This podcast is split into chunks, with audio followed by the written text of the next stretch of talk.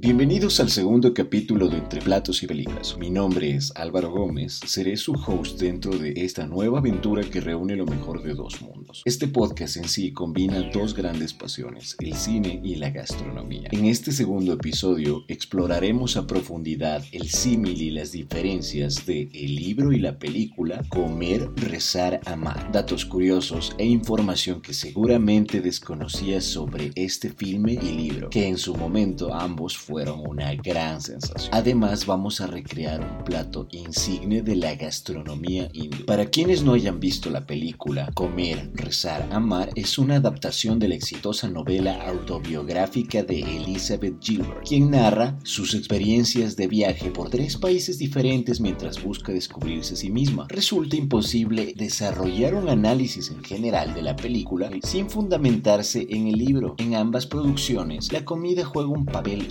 sumamente importante. Por ejemplo, en la película, la protagonista, que está interpretada por Julia Roberts, explora las delicias culinarias de cada país que visita y en el libro biográfico, la autora describe con gran detalle sabores, colores, aromas y texturas. La infinidad de platillos existentes en las regiones que visita es demasiado vasto. Por ejemplo, la protagonista viaja a Bali y experimenta sobre la cocina indonesia con platos como el nasi goreng, el satay y el rendang. Pero en esta ocasión vamos a recrear el pollo tikka masala, la receta del pollo al curry que es la más popular en el mundo. Para comenzar, en esta historia, el rol de la protagonista principal es asumido por la famosa actriz Julia Roberts. Ella encarna a la autora del libro, una mujer neoyorquina que llega a un punto de su vida en el que se cansa de compromiso, de no saber qué es la soltería, de buscar la felicidad y vivir dentro de lo seguro, de esa insatisfactoria monotonía. Son estas algunas de las razones por las cuales ella decide emprender un viaje de un año hacia Europa y Asia, lugares en donde se conocerá a sí misma y aprenderá de nuevas culturas y personas que le enseñarán a ser más fuerte e independiente. Esta película es una adaptación de la novela autobiográfica y homónima de Elizabeth Gilbert. La película se basa en este libro que fue elegido por The New York Times como uno de los 100 libros más relevantes en el año 2006. En términos generales, el film sigue la línea de la novela. El grueso de la trama es casi idéntico, pero con una versión más dulce y más digerible. En esa misma línea amable, Ryan Murphy, el director de la serie Snip Tuck, Glee y American Horror Story, aseguró un éxito taquillero con la sola presencia de Julia Roberts y Javier Bardem. Una madrugada de 2003, Elizabeth Gilbert, tirada en el piso de su baño, llorando sin parar, le pidió ayuda a Dios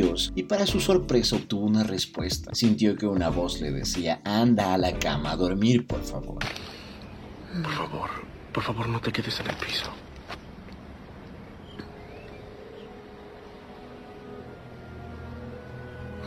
¿Quieres, por favor, subir a la cama? Una epifanía módica, casi satírica, que la inspiró a contar lo que le pasaba y tal vez a ayudar a otras. Así que se propuso cumplir tres deseos que nunca había podido realizar, aprender italiano, encontrar a Dios en un ashram de la India y regresar a Bali, en donde años antes un curandero balinés le había ofrecido una vez enseñarle todo lo que sabía. Así planeó un viaje de un año fuera de su casa y habló con su editora y consiguió que le costeara los gastos comprándole el libro autobiográfico que escribiría en ese tiempo. El plan era tan sencillo como aterrador, pueden creerlo, perderse en el mundo para reencontrarse a sí mismo. Y con esto, la película y el libro generan en sus espectadores apropiación y es sumamente importante, ya que eso sirve para que se generen interrogantes tales como ¿quién no ha estado en algún momento de su vida en ese cansancio que recorre el cuerpo, esa falta de vitalidad, esa rutina lenta y pesada, sintiendo que vives una vida que no es tuya? En ese momento en el que lo cuestionas todo, hay momentos que nos definen y esto fue lo que le sucedió a los 31 años de edad a Elizabeth Gilbert, quien relata de manera íntima una etapa de su vida personal en la novela que inspiró a la película Comer, Rezar, Amar. Esta respetada periodista tiene una vida aparentemente perfecta, con un marido envidiable, una casa hermosa y un trabajo estable. Al no encontrar un propósito en su vida, cae en una catarsis emocional en la cual se cuestiona lo establecido y decide emprender un largo viaje durante un año. Las escenas de apertura muestran a Alice, que es el homónimo de la autora del libro, en Bali, trabajando en un reportaje sobre un curandero indonesio llamado Ketut Liye, quien prevé su futuro. Le dice que vivirá mucho tiempo, acumulará experiencias y amigos a su vida, perderá todo su dinero, pero este se repondrá, se casará dos veces, volverá a Bali y se hará amiga de él, Ketut, que le enseñará todo lo que sabe. Liz usa estas predicciones como un trampolín para buscar alternativas que la saquen de su frustración personal. De esta manera, ella las toma como un punto de partida para encontrar nuevos intereses y ambiciones. Primero, la protagonista empieza a presentarse con Dios. El siguiente paso es divorciarse. La separación la conduce a su pesar, a los brazos de otro hombre. El tercer paso es emprender el viaje del cual les comenté hacia Italia, India e Indonesia. Tres escalas geográficas que corresponderán a las subsecuentes etapas de su búsqueda interior. En la obra original, Gilbert describe cómo atravesó por un proceso mucho más complicado que el tour gastronómico de Liz para llegar a su paz interior. Incluso menciona que su esposo la odió tras su divorcio. Conforme avanza la trama, la mujer revela aspectos de su personalidad tanto positivos como negativos que dibujan. Aquello puede resaltar común y corriente, ya que es un ser humano más que las princesas contemporáneas que Roberts suele interpretar. De nuevo se preguntarán en dónde entra la gastronomía en todo esto. Para esta receta que les quiero compartir es importante que empecemos con un marinado previo. Este marinado se lo va a llevar a cabo en yogur natural, especias y una cocción posterior en leche de coco o en caldo de pollo y una pasta aromática increíble. El sabor y la textura de este pollo son una auténtica delicia. Ya van a ver. Al igual que en el anterior episodio yo iré explicando todo paso a paso. La receta, primero les comento que se originó en la India británica, siendo una receta bangladesí, que se adaptó al gusto británico, suavizando la potencia del picante, que normalmente en India no escatiman con ello. La comida es sumamente picante. Personalmente, a mí me encanta el picante en extremo. Se los digo en serio, consumo ají escorpión, chiles de Carolina Reaper, pero esta receta no será así extrema, sino más acorde a la sensibilidad de la película. Los ingredientes que vamos a necesitar son una pechuga de pollo,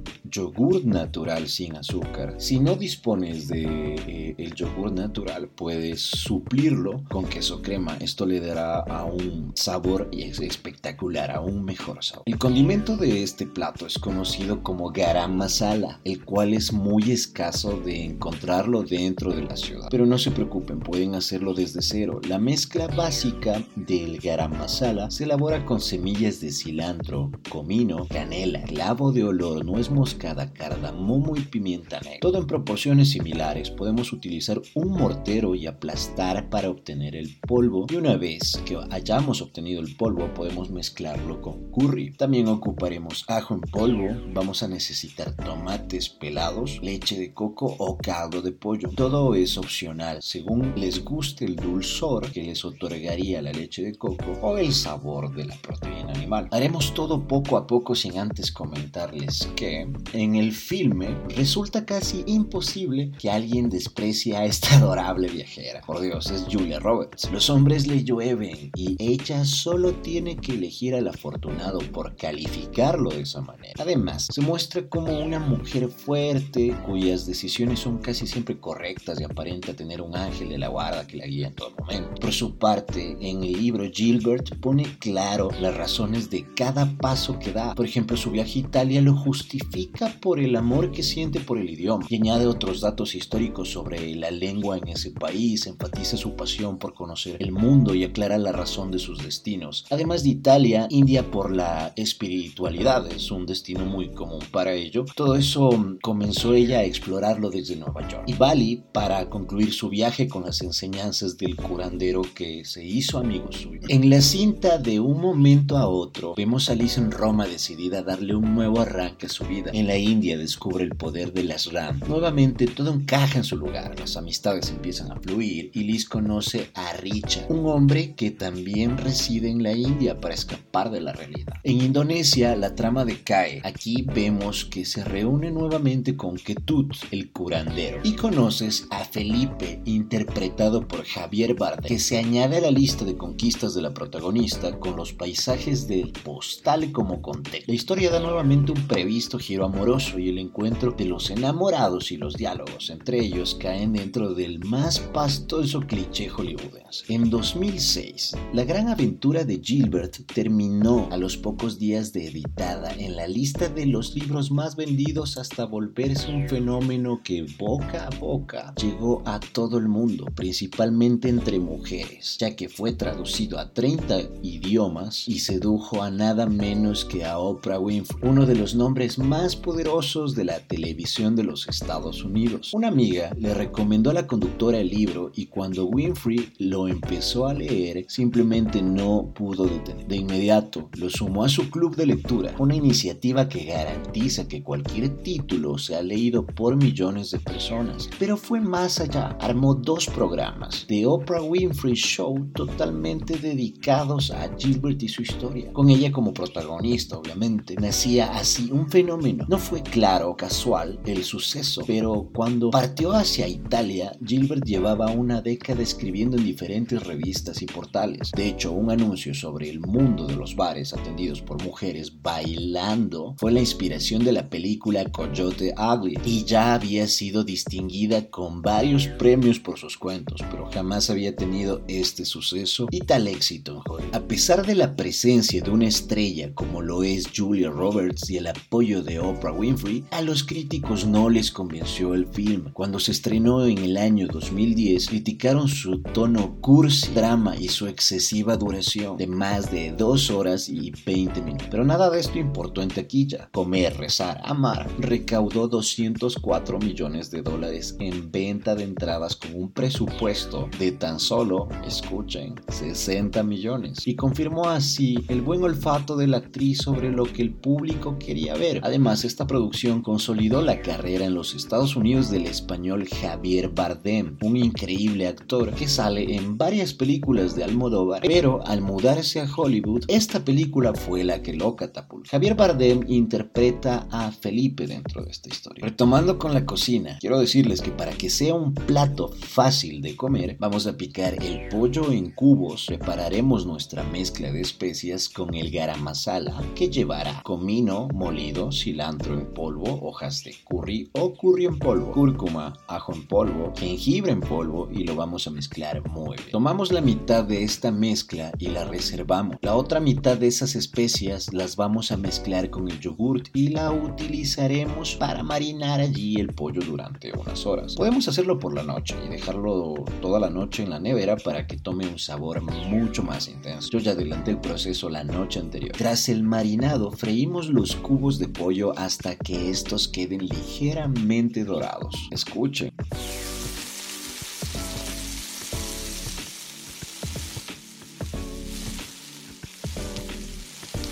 Están dorando de manera excelente. Después preparamos una pasta con el tomate concentrado, tres tomates, una cebolla, dos dientes de ajo o cuatro cucharas de ajo en polvo. Llevará pimienta y la otra mitad de la mezcla de especias que reservamos con antelación. Todo esto recuerden que es al gusto, las recetas no están escritas en piedra. Retomando con nuestra plática, el suceso de la película no hizo más que darle una nueva vida a comer, rezar y amar. ¿Qué te terminó de explotar como un fenómeno cultural. El canal de cable Home Shopping Network, por ejemplo, logró ratings récords en Estados Unidos con ciclos dedicados a la venta de productos que aparecen en el libro, desde, desde pasta hasta adornos. Las agencias de viaje armaron paquetes con los destinos de la novela y el Hotel Four Seasons sumó una experiencia oficial en Bali que incluye una consulta personal con el propio curandero que Gilbert conoció.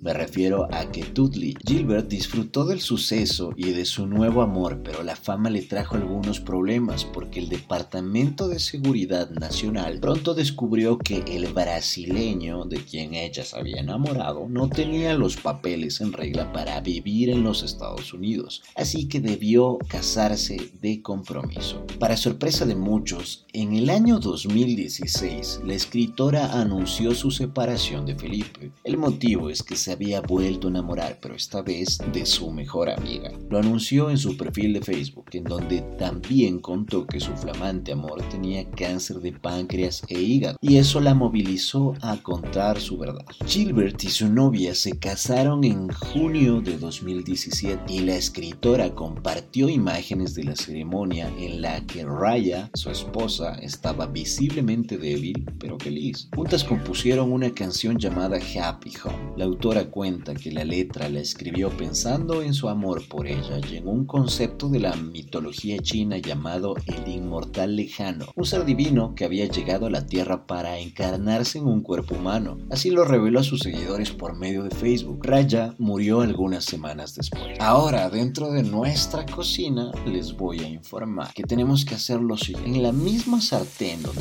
tenemos friéndose el pollo, añadimos la leche de coco o el caldo de pollo en pocas proporciones, la pasta de tomate, además de las especias que ya reservamos antes. Dejamos que el pollo cueza dentro, donde tomará su tradicional color rojizo dorado. Mientras el pollo se termina de hacer, Podemos aprovechar para preparar el arroz para la guarnición. Terminamos la receta añadiendo si queremos un poco de cilantro fresco muy picado.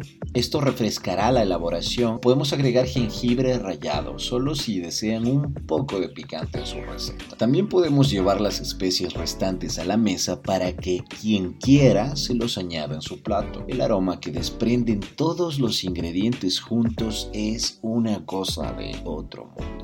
El dorado del pollo junto con la pasta son casi tan buenos como las actuaciones de Robert y Bardem. Buscaremos un plato tendido para que nuestra preparación luzca perfecta casi como su aroma. Es hora de comer, queridos amigos. Todo esto luce de manera espectacular. Espero que lo hayan preparado dentro de sus hogares y puedan tener una experiencia como la protagonista de la película la tuvo. Y hablando de la película, vamos a retomar. Quiero decir que al, al falta esas líneas de riesgo que incluye el libro. Alice nunca la asaltan o no se enferma, con excepción de algunas ronchas en su cuerpo. O no la estafan, salta de una nube a otra conforme cambia de ciudad. En cambio, Gilbert narra con la misma importancia que le da a los paisajes o a la comida las dificultades en su viaje, que es algo mucho más real de lo que se muestra en pantalla. Expone cómo se le enciman problemas legales de su divorcio y dificultades monetarias secundarias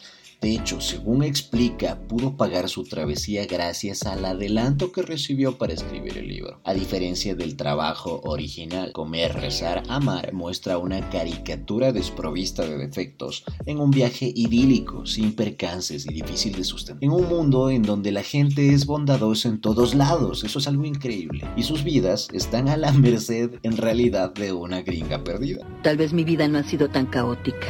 El mundo es el caótico y la verdadera trampa es atarse emocionalmente al caos. Las ruinas son un presente. Las ruinas son el camino a la transformación.